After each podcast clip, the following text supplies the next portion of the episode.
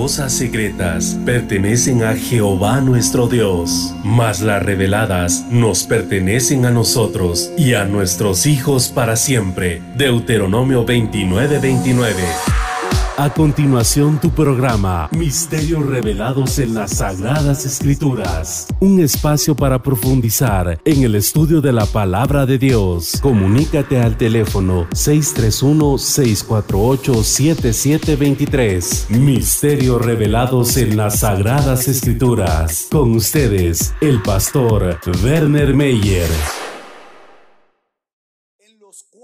extremos de la tierra que detenían los cuatro vientos de la tierra, para que no soplara viento alguno ni sobre la tierra, ni sobre el mar, ni sobre ningún árbol. Entonces, eh, la, la escena acá es impresionante porque estos ángeles estaban preparados para un día para una hora, para un momento específico.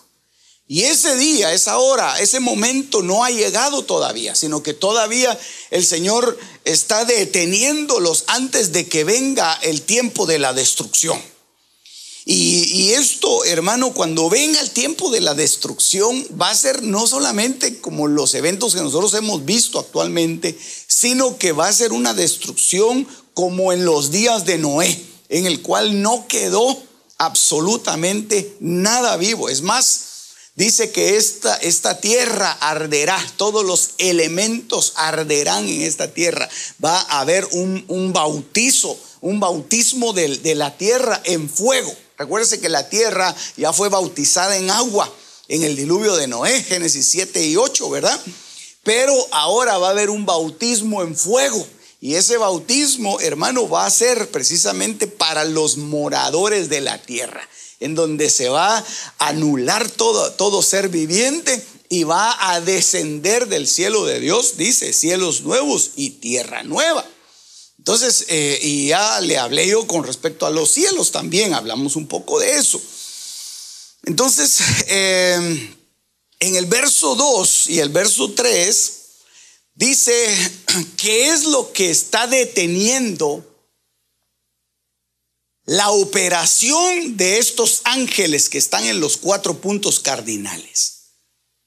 ¿Qué es lo que está deteniendo esa operación? Que le dice, que le dice a los ángeles, detente, detente, todavía no destruyan, no le hagan daño a los elementos que están en la tierra, porque me hace falta completar una tarea. Y entonces, hermano, la tarea que Dios empezó la va a completar. Y cuando el Señor complete la tarea, entonces estos ángeles van a ser sueltos y va a venir la destrucción. Dice, vi a otro ángel que subía de donde sale el sol y que tenía el sello del Dios vivo. El sello, la marca del Dios vivo y gritó a gran voz a los cuatro ángeles a quienes se les había concedido hacer daño a la tierra y al mar y les dice, no hagan daño ni a la tierra, ni al mar, ni a los árboles, hasta que, oiga, hasta que hayamos puesto un sello en la frente a los siervos de nuestro Dios. Entonces eh, viene un proceso en el cual, hermano, el pueblo de Dios va a empezar a ver y va a empezar a, ser convocado para ser sellados por Dios. Esto es Apocalipsis capítulo 7. Porque después, yo le he explicado, después de esto viene el sello de la bestia, viene la marca de la bestia. Y todos aquellos que no fueron sellados, los alcanzará ese sello.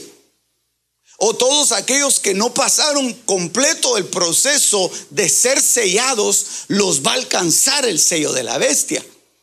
Y entonces los van a empezar a sellar y dice que aquellos que no que no adoraron la bestia, estos no van a poder ser sellados, pero todos los demás, hermano, les van a empezar a poner el sello, los van a empezar a marcar, a marcar, a marcar y el que no sea marcado va a tener que entregar su vida.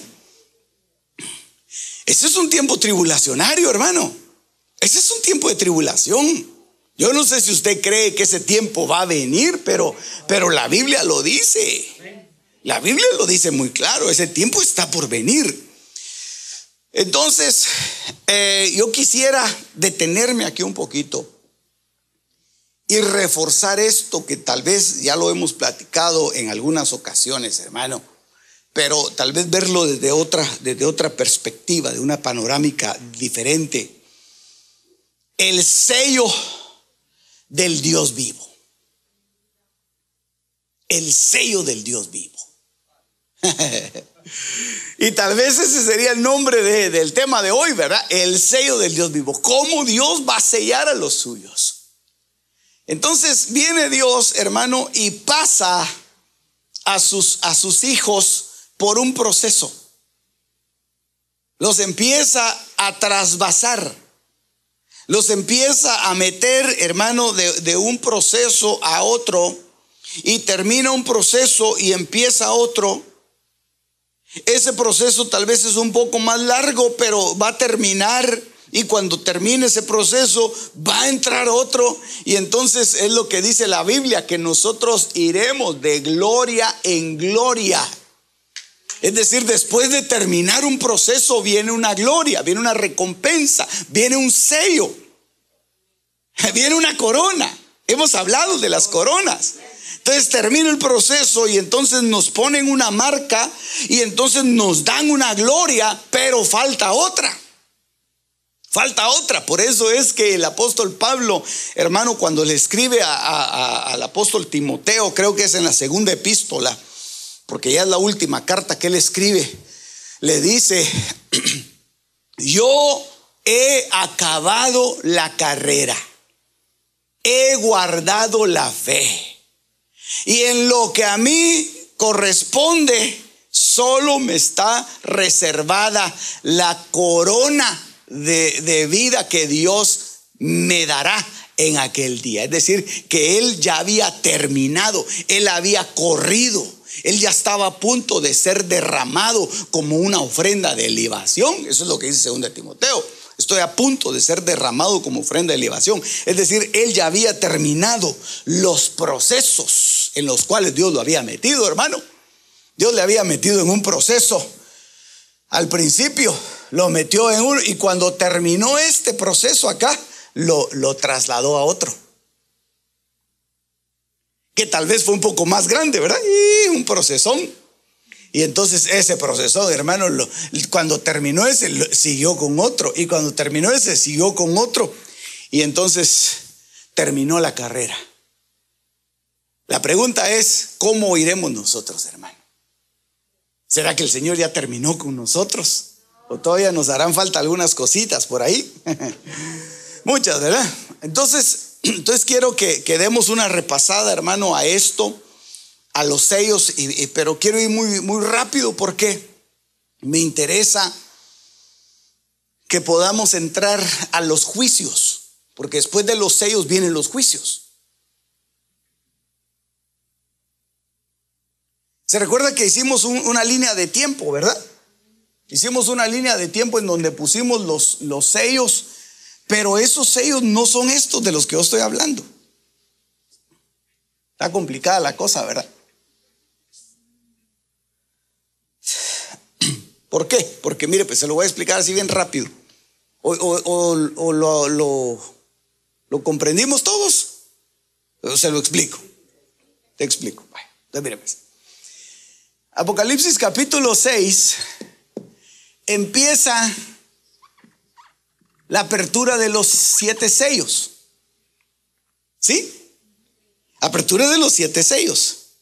Cuando terminan los siete sellos, empiezan el sonido de qué? De las trompetas. Entonces empiezan las trompetas. Ok.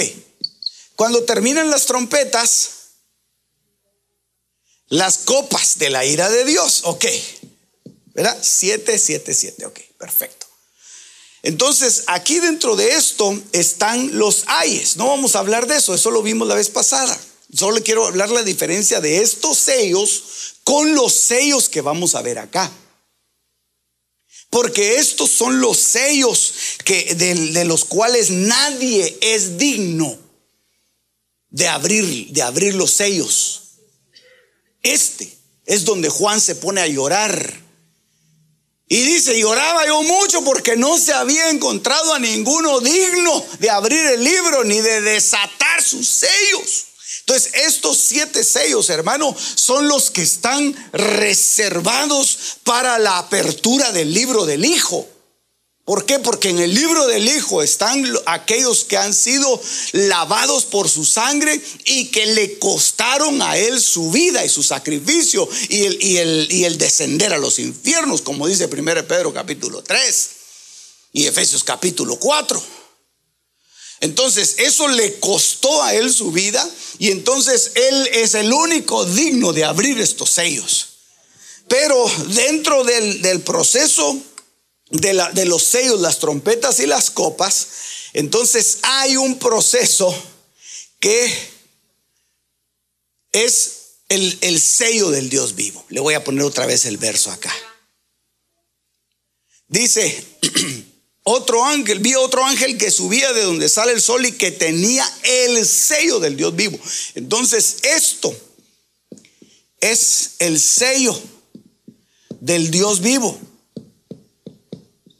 que va a concluir en el momento en el que la iglesia más que vencedora es arrebatada. ¿Por qué? Porque ya se concluyeron. Y esto, hermano, es un proceso que, que para cada uno de nosotros es diferente en lo individual. Por eso es que el apóstol Pablo, hermano, Ay, Señor, ¿dónde lo ponemos aquí? El apóstol Pablo eh, empezó la carrera por acá y entonces él dijo, yo ya estoy listo. Y se lo llevó el Señor. él fue, él, eh, ay, Señor Jesús.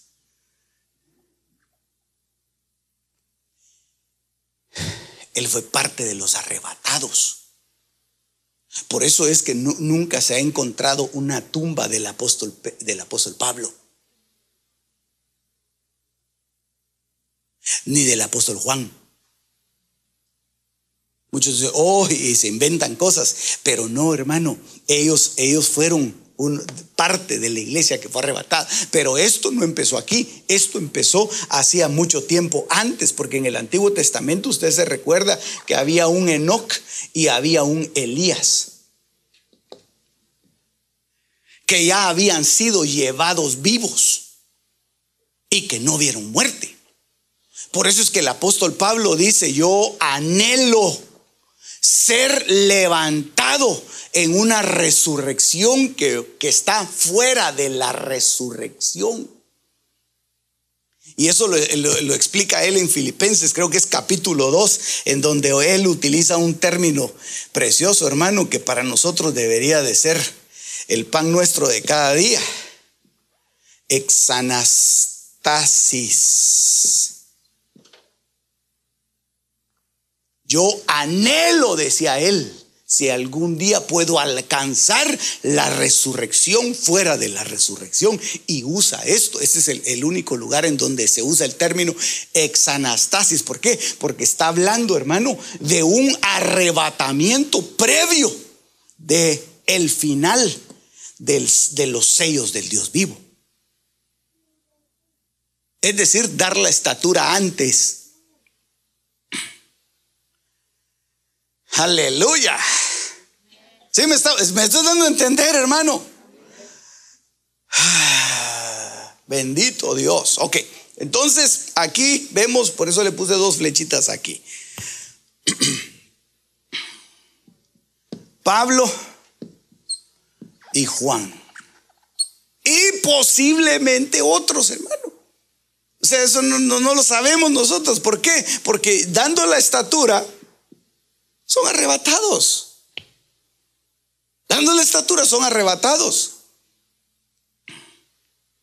Y el apóstol Pablo lo repetía cada rato. Yo fui llevado al tercer cielo, decía él. A mí me convendría más estar allá, pero por causa de ustedes yo me quedo aquí todavía otro rato. No es por causa de él, sino por causa de, la iglesia que tenía que ser perfeccionada. Entonces muchos hermanos están todavía en este proceso, otros están siendo arrebatados, pero el, el arrebatamiento es un evento que va a concluir cuando se termine de sellar a los siervos de Dios. No es un evento que se va a dar en un momento específico, sino es un evento, espero darme a entender, que se va a concluir. Entonces aquí llega la conclusión, conclusión del arrebatamiento. Iba a poner el rapto, pero algunos se escandalizan con esa palabra, porque dicen eso no está en la Biblia. Entonces, ok, seamos bíblicos entonces, aún para los términos, ¿verdad? Aunque usamos la palabra Trinidad y tampoco está en la Biblia, pero ok, está bien, mire pues. Entonces la conclusión del arrebatamiento se va a dar previo a, a que la iglesia sea quitada. Es decir, en ese momento, hermano, se va a cerrar la puerta y entonces aquellos, y eso es lo que vamos a hablar más adelante, aquellos que son parte del cuerpo de Cristo, que es llamado su iglesia, van a ser llevados, van a ser juzgados, van a ser seleccionados y entonces se van a apartar a, la derecha las ovejas, dice la Biblia, ¿verdad? Y a la izquierda, eso creo que es Mateo 25, si no estoy mal o 24. Y aquí a la izquierda, los encabritados, las ovejas y los cabritos, derecha, izquierda. Entonces en la iglesia va a haber una selección y luego acá, entonces eh, todavía falta el, juicio del impío, eso tal vez lo vamos a ver hoy más, más tardecito, como a eso de las 11. Y... lo asusto yo, ¿verdad? Eh, y el juicio del pecador. Y otros. Eh, eso lo vamos a ver, eh, no se los voy a decir todos porque hacen falta varios juicios. Entonces, hechos son siete. Pero mire, el, el, asunto es, hermano, que lo que yo le quería explicar es que no, no vaya a haber una confusión entre estos sellos y estos sellos. Porque estos sellos son los que guardan el libro. Y estos sellos son los que, los que son para la iglesia. Entonces viene Dios y empieza a sellar a su iglesia. Y cuando empieza a sellar a su iglesia, uno de los, sellos que le manda a poner a su iglesia como, una, como un proceso terminado es el sello que dice, harás también una lámina de oro puro y grabarás en ella como las grabadoras de un sello, santidad a Jehová. santidad a Jehová. Entonces, ese es el sello de la santidad. Y estos sellos, como una casualidad tan grande, son doce de acuerdo a lo que usted puede leer ahí en Apocalipsis capítulo 7, en donde dice que fueron sellados de la tribu de Rubén, doce mil de la tribu de Judá, 12 mil. De la tribu de Gad, 12 mil. De la tribu de Isaacar, 12 mil. De la tribu de I, de todo, de las 12 tribus. 12 mil, 12 mil, 12 mil. Y entonces esto se llega a una conclusión de 144 mil sellados. Que son 144 mil sellados entonces son doce sellos que corresponden a cada una de las tribus de Israel. Y ahí le voy a decir a, qué, a, cuál corresponde cada uno. Vamos a llegar al final. ok, entonces este es el sello de la santidad y hemos platicado un poquito acerca de eso. El segundo sello eh, y esto, eh, perdóneme hermano que regrese un poquito, pero, pero este sello, el, sello de la santidad, Es, es, uno de los sellos que dice, creo que es Hebreos capítulo 13, si no estoy mal, pero dice, sin santidad nadie verá al Señor. Seguir la paz con todos y la santidad sin la cual nadie verá al Señor. Entonces, uno de los, de los sellos que a nosotros como iglesia nos corresponde, hermano, es tener el sello de la santidad en nuestra frente. Santidad a Jehová, santidad, santidad, santidad, pero no es todo santidad, porque no es solamente un sello. La santidad es algo vital. Pero no le vamos a quitar méritos a los otros sellos. La santidad es algo necesario. El que no tenga el sello de la santidad no puede ser trasladado en una exanastasis. No puede ser llevado para, para un día regresar con el Señor porque Él dice que va a regresar con sus santos.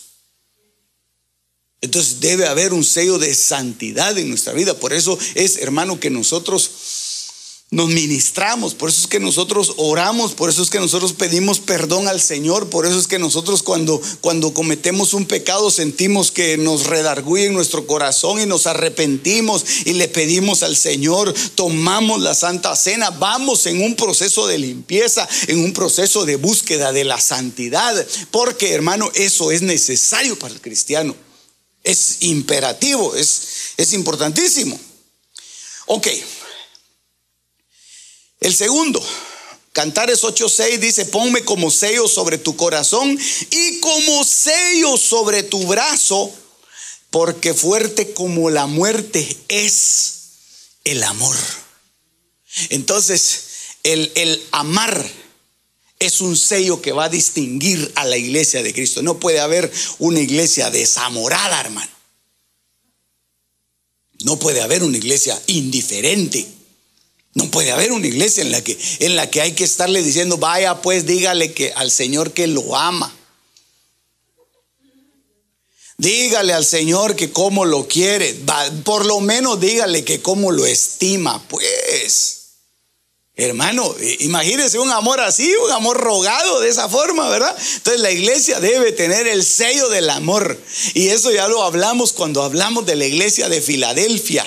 El sello del amor, el amor ágape, hermano, y el amor filos, el, un amor confraterno. Aleluya. Eso dice, eso dice 1 Corintios capítulo 13, que el amor nunca dejará de ser. Se acabarán las profecías, se acabarán las lenguas, se acabarán los dones, se acabarán muchas cosas, hermano, pero el amor permanecerá.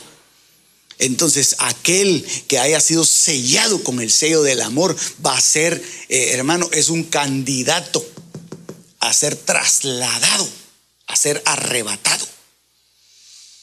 Aleluya. Y bueno, y también corresponde a, otra de las tribus. Ahí después yo le voy a dar el listado de las tribus y cómo hacemos la correspondencia de cada una. El tercer sello, recuérdese que son 12, hermano. Entonces tenemos que ir así. ¿Verdad? Como dice el apóstol, hecho la cochinilla loca, ¿verdad? Ok, Isaías 8:16, ata el testimonio y sella la ley entre mis discípulos. Entonces, uno de los sellos que debe distinguir, hermano, a la iglesia arrebatada es el amor por la palabra. Es la iglesia, es la iglesia, hermano, que, que, que babea por la palabra de Dios. Que busca la palabra de Dios, hermano, más que al oro, más que a la plata.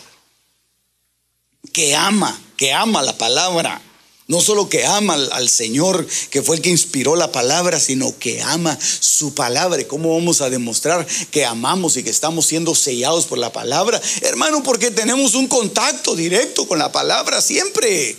Estamos buscando la palabra, estamos leyendo la palabra, estamos estudiando la palabra. El hecho de que usted esté aquí sentado, hermano, eso demuestra que usted está siendo sellado con este sello. Y porque usted es un discípulo. El Señor lo está sellando. Por eso es que dice Ezequiel capítulo 9, hermano, que ese escriba pasaba con, un, con una, una pluma de escribiente y les pasaba marcando en la frente una tau, una tau, una tau. Ese es el sello, ese es el escriba que marca. El escriba que va poniendo la ley en los discípulos y que les está marcando la ley, la palabra, la palabra, la palabra. Acuérdense que la palabra es Cristo. Ay, bendito el nombre del Señor. Muy bien, no me quiero detener mucho en eso, porque tenemos que pasar al cuarto sello. Recibió la señal de la circuncisión, dice Romanos 4:11, como sello de la justicia. Entonces, este, este señal de la circuncisión, el sello de la circuncisión es un sello que tenían solamente los judíos. Los paganos no hacían eso. Después ya vino la ciencia y empezó a decir que eso era, era correcto, que eso era saludable, que eso le, extendía no solamente la vida a la pareja, sino que mostraba una especie de higiene dentro de la relación conyugal. Y eso lo fueron descubriendo después los científicos. Después se dejó de hacer. la cosa es, hermano, que Dios lo había puesto como un sello, el sello de la circuncisión, que lo que estaba haciendo es que estaba marcando a su pueblo y lo estaba separando de los ídolos. Recuérdese que los ídolos están relacionados no solamente con idolatría y paganismo, sino con fornicación. Cuando el Señor le dice a su pueblo en, Jeremías y en otros profetas, le dice, fornicaste debajo de todo árbol frondoso y me provocasteis a ira. está hablando de idolatría y está hablando de fornicación. Y entonces está hablando de un pueblo que no fue sellado con el sello de la circuncisión. Aleluya. Da gloria a Dios. Bueno, entonces, entonces mire, todo eso se le tiene que quedar. Porque al final vamos a hacer un resumen de esto. Ya tenemos tiempo, no se preocupe. Efesios 1:13, en él también vosotros, habiendo oído la palabra de verdad del Evangelio de vuestra salvación y habiendo creído en él, fuisteis sellados con el Espíritu Santo de la promesa. Entonces, hermano, el quinto sello, ¿y sabe usted cuál es? El sello del Espíritu. Dice, oh, nosotros ya fuimos sellados con el sello del Espíritu. Sí, perfecto, pero entonces si usted fue sellado con el sello del Espíritu, debe haber una manifestación del Espíritu Santo. ¿Y cuáles son las manifestaciones del Espíritu Santo? Son las manifestaciones de la llenura del Espíritu Santo. Y uno de la primera manifestación que hay visible, audible, es el hablar en otras lenguas. Entonces, ese es parte del sello. Ese es, parte del sello. Lo que pasa es que eh, no nos podríamos poner a detallar cada una de las características del sello porque no terminamos, hermano. Yo se las estoy enumerando prácticamente, pero le estoy diciendo que todos aquellos los que van a ser arrebatados tienen que haber sido sellados con el Espíritu Santo. O sea que tiene que haber, hermano, mire, tiene que haber un bautismo con el Espíritu Santo. Tiene que haber un fluir de la unción del Espíritu Santo. Tiene que haber una llenura del Espíritu Santo. Por eso es que en, la iglesia se le debe dar libertad al Espíritu Santo. No, no podemos contristar al Espíritu, no podemos detener al Espíritu. Ah, gracias, Señor Jesús, que nos selló con el Espíritu bendito, hermano. En el día de Pentecostés vino el Espíritu Santo, hermanos, sobre toda la iglesia y fueron llenos y empezaron a hablar en otras lenguas según el Espíritu les daba que hablasen. Hmm. Job 33, 15, mientras dormitan en sus lechos, entonces Él abre el oído de los hombres y sella su instrucción para apartar al hombre de sus obras entonces, este es un sello de, instrucción que es tal vez algo un poquito más práctico, que es, hermano, el poder ser obediente a lo que Dios está diciendo. Entonces habla de una obediencia. Habla de un seguir instrucciones. Por eso es que a los, a los, a los antiguos el Señor les dejó escrito en su, en su ley. Les dejó escrito lo que tenían que hacer.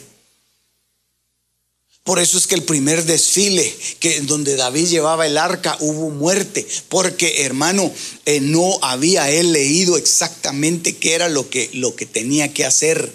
Y entonces cuando, se, cuando murió Usa, él corrió y fue a preguntarle a los, a los levitas, les empezó a decir a los sacerdotes, ¿qué pasó? ¿Por qué, no, ¿Por qué no fue exitoso? Vamos a la palabra, vamos a ir a buscar qué es lo que Dios dice. Y ahí decía las instrucciones que debía, no debía ser llevado en un carro nuevo, en un carro moderno, sino que debía ser llevada en los hombros de los sacerdotes. Entonces él hizo todo como debía ser y hubo una tremenda bendición. Entonces el seguir instrucciones, hermano, es parte ser sellado.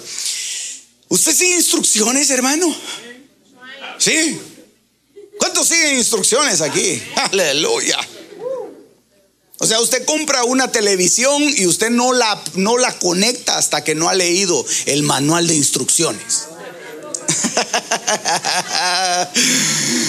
Ah, entonces no me diga que sigue instrucciones, hermano. estoy bromeando, estoy bromeando. Creo que todos lo hacemos así, pero las instrucciones estoy hablando, hermano, el obedecer, la obediencia, la obediencia. Hermano, no haga eso. Hermano, no se meta ahí. Hermano, mire, no, por favor, no diga esas palabrotas. Hermano, comportes. Esa es una instrucción.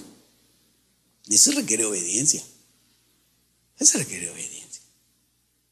A mí que me importa que lo que diga el pastor y un pepino me importa. Entonces, no, sigue instrucciones, no le han sellado, no le han sellado la, la ley, la instrucción en su corazón. Entonces necesita ser sellado. Entonces, si necesita ser sellado, le van a poner un jefe duro, hermano. Sí, le van a poner un jefe bien duro. Porque no aprende. Porque no aprende. Y el jefe lo va a empezar a perseguir, le va a poner cámaras, le va a poner micrófonos escondidos. Lo va a empezar a tosigar, lo va a empezar a, desesperar porque, porque tiene que caminar en instrucción. Cuando aprenda a caminar en instrucción, ay hermano.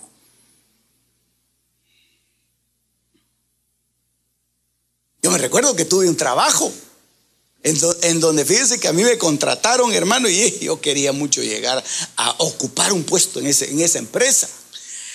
Y estuve un año, hermano. Me tuvieron entrevistas y esto y el otro. Al final me dijeron, ok, véngase para acá. Y dejé mi trabajo en donde yo estaba. Pero en el trabajo donde yo estaba, yo llegaba sin corbata. Yo, ¿qué? Llevar saco. Yo no podía usar eso, hermano. Y a veces yo llegaba hacia la oficina y me llamaban. No sin corbata, ¿verdad? Pero llegaba yo sin saco y me decía, aún para ir al baño tenés que ponerte el saco. Sí, aún para ir al baño. Pero si yo estoy aquí, aquí, aquí me siento yo, aquí está mi escritorio y el baño está aquí. Sí, pero tenés que llevar saco. Ay, hermano. Fue un, fue un, martirio, fue un tormento, pero, pero tanto tiempo de estar ahí que ya después no me quitaba el saco. Si no me quitaba el saco, decía, a todos lados iba yo y me decían, pero vos no te molesta de estar con saco, ¿no? Yo como que ya me acostumbré a eso. Mire, y por eso es que vengo yo así hoy para darle un ejemplo vívido. Ay, Señor Jesús, mire, entonces hermano, eh, lo, hacen a uno entrar en un proceso de, de ser instruido, pero eso es bueno, eso es bueno. Eso es bueno. Así que si lo están instruyendo y, le están regañando, lo están diciendo qué es lo que debe hacer, agradezcale a Dios, diga al Señor gracias, porque algo estoy aprendiendo, Señor. Algo me estás enseñando, Padre, y aquí voy a estar hasta que tú quieras pasarme a otro proceso. Ella muda luego de aspecto como barro bajo el sello y viene a estar como con vestidura. Entonces cuando le ponen ese sello, lo están vistiendo. Entonces, yo no le puse todo el texto, usted lo lee ahí porque si no, no me daba eh, espacio para ponerlo así en letra grande. Pero el séptimo sello habla un sello de vestidura. Habla un sello ministerial. Habla un sello que nos cubre. Por eso es que la iglesia que se casa es una iglesia cubierta. Es una iglesia que tiene vestidura. Aquel hombre que lo encontraron en las bodas y, le dijeron, ¿y tú por qué no estás vestido con vestido de bodas? Y el otro enmudeció, no sabía qué decir y lo sacaron a patadas a la calle, hermano. Bueno, no dice a patadas, pero lo sacaron a la calle. Y fíjese que dice, y allá, afuera será el, el, lloro y el crujir de dientes. Entonces lo que está haciendo es que aquí le pasan, le pasan el, control a la, iglesia en este proceso acá, que ya lo vimos la vez pasada, ¿verdad? Antes de entrar a los ayes. Y entonces cuando no lo encuentran que está vestido, lo regresan a que se vista siete años en la angustia de Jacob. Porque ahí es donde empieza el proceso de, de la gran tribulación. Ok, el, octavo sello, 1 Corintios 9:2 dice, si para otros no soy apóstol, por lo menos para vosotros sí lo soy. Pues vosotros sois el sello de mi apostolado. Entonces eso habla, hermano, de un reconocimiento de lo apostólico. Debe haber un reconocimiento de lo apostólico. Dice que los cinco ministerios fueron dejados a fin de perfeccionar a los santos hasta que se alcance la unidad de la fe y la unidad del espíritu y eso todavía no se ha alcanzado. Entonces, hermano, los apóstoles, yo le, yo le insisto en esto, hermano, y soy muy, muy directo y muy claro en decírselo primero por el tiempo y segundo porque es una gran verdad. Los apóstoles son y deben estar hasta el momento en el que la iglesia es perfeccionada. Es decir, el ministerio apostólico es un ministerio válido. Y alguien pudiera decir, ay hermano, pero todos se dicen ser apóstoles. Hay falsos también. Por eso es que le dicen a una iglesia, has probado a los que se dicen ser apóstoles. Es decir, que van a haber apóstoles falsos, pero eso no demerita que hayan apóstoles verdaderos genuino del Espíritu.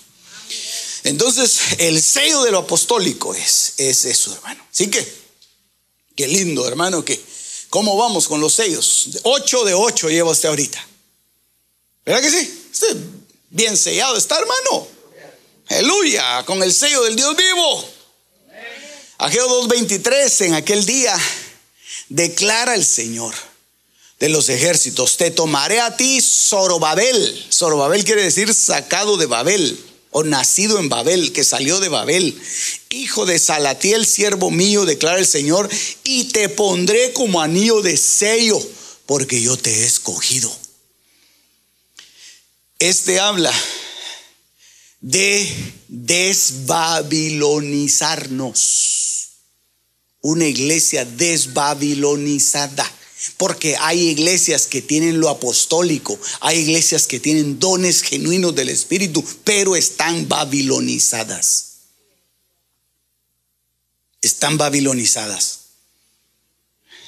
Y una cosa no desacredita a la otra. Es decir, hay un mover genuino del Espíritu Santo, pero también está Babilonia metida ahí, debajo de la alfombra.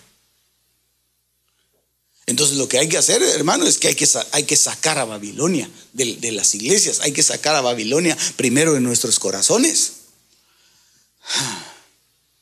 Saquemos las, las cosas babilónicas que tengamos en nuestro corazón, hermano. Olvidemos Babilonia. Dejemos que, Babilonia siga su, su, proceso y, y, nosotros, hermano, enfoquémonos en lo que Dios quiere para nuestra vida. Aleluya. A ellos les parece como cosa extraña, dice la palabra, ¿verdad? Que no corramos detrás de sus pasiones ni de sus deseos. Porque ahí va Babilonia. ¿A dónde va Vicente? A dónde va toda la gente, dice. Ahí va detrás, porque como mira la bulla, ahí se va a meter. Y, y no sabe que está corriendo detrás de Babilonia, posiblemente. Ok. Entonces no todo movimiento, que, por, mucho que crezca, o por muy rápido que crezca, o por muchos milagros que, que, que hayan, es genuino o es de Dios. Porque déjeme decirle algo entre paréntesis, hermano, el diablo también hace milagros. El diablo hace milagros. Hay que, hay que discernirlos y hay que saber si efectivamente eso es de Dios o no, o no es de Dios. Eh, muy bien, el otro sello dice 2 Timoteo 2.19, teniendo este sello, el Señor conoce a los que son suyos y que se aparte de la iniquidad todo aquel que menciona el nombre del Señor. Entonces este sello es el sello de quitar la iniquidad. Todo esto está sucediendo aquí, ¿verdad? En esta línea azul. Quitar la iniquidad. Recuerde que estuvimos hablando, hermano, del proceso de pecado. Y el proceso de pecado es transgresión, pecado e iniquidad. ¿Sí se recuerda, verdad que sí? Sí, ¿cuántos se recuerdan y cuántos no? ¿Cuántos se recuerdan? Aleluya, los demás no. Bueno, mire pues. El primer paso del pecado se llama transgresión. Ahí me lo va a ver ahí eh, eh, un poquito pequeñita la letra, pero es por, porque ya no tengo mucho espacio acá. Cuando se permanece en transgresión, transgredir, transgredir, transgredir, entonces eso ya se llama un pecado consumado. Ese ya es un pecado. Pero cuando se persevera en el pecado, el tercer paso es la iniquidad. Y la iniquidad alcanza. Dice, yo visito la iniquidad de los padres sobre los hijos hasta la tercera y cuarta generación. Entonces el proceso de iniquidad es un proceso que habla de genética. Entonces el proceso de, quitar la iniquidad es de ser limpiados en nuestra genética. Entonces, ¿cómo vamos a arrancar la iniquidad?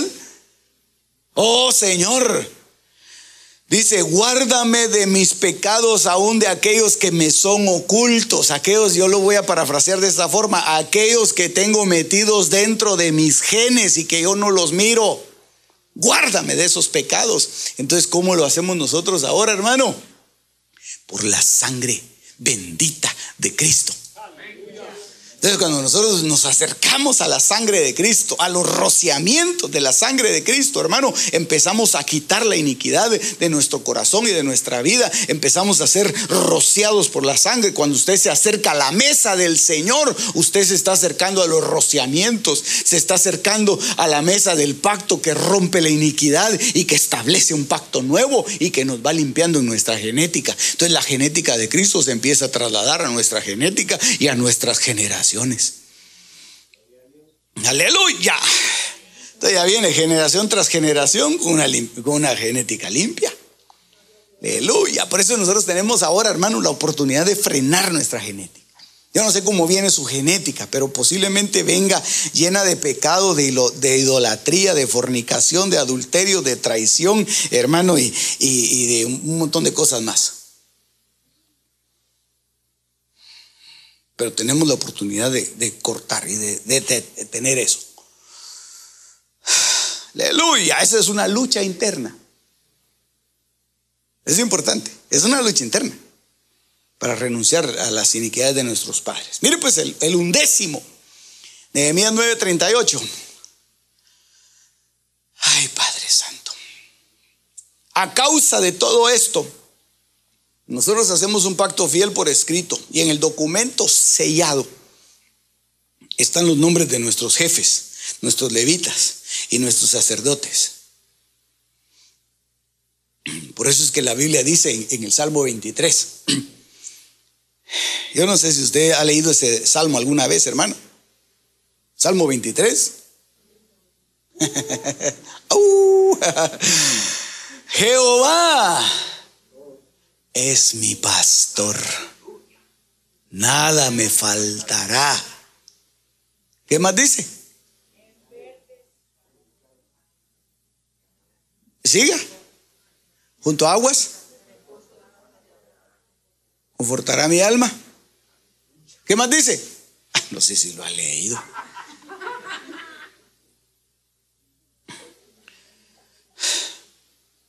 Dice, su vara y su, callado. Pero fíjese que la vara del pastor, la vara del pastor tenía, hermano, mire pues, el callado era algo así, ¿verdad? ¿Cómo así? El, el callado, ¿verdad? Sí, pero la vara era, la vara era un palo largo, que ese le servía para pelear contra osos, contra leones, etcétera, ¿verdad? Y en este estaba escrito, eh, con letras así muy pequeñitas, ¿verdad? Los padres y la genética del pastor aquí en, en la vara. Entonces, la señal de autoridad se da cuando hay un reconocimiento de autoridad. Por eso es que cuando, cuando, cuando David fue a, tocar con, Saúl para calmarle los, los diablos que se le metían a ese hombre,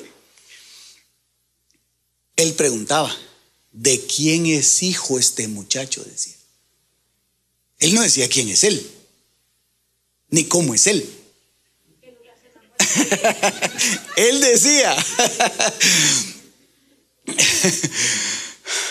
¿de quién es hijo él? Porque él tenía una vara, un shevet.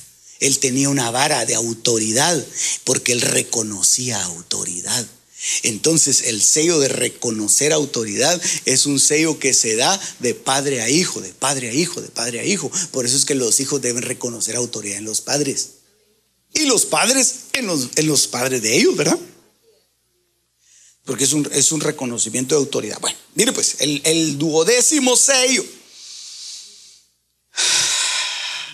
es el sello de, ese sello, es tremendo hermano. Mire, escribió en el, eh, dice, escribió en el nombre del rey Azuero y se selló.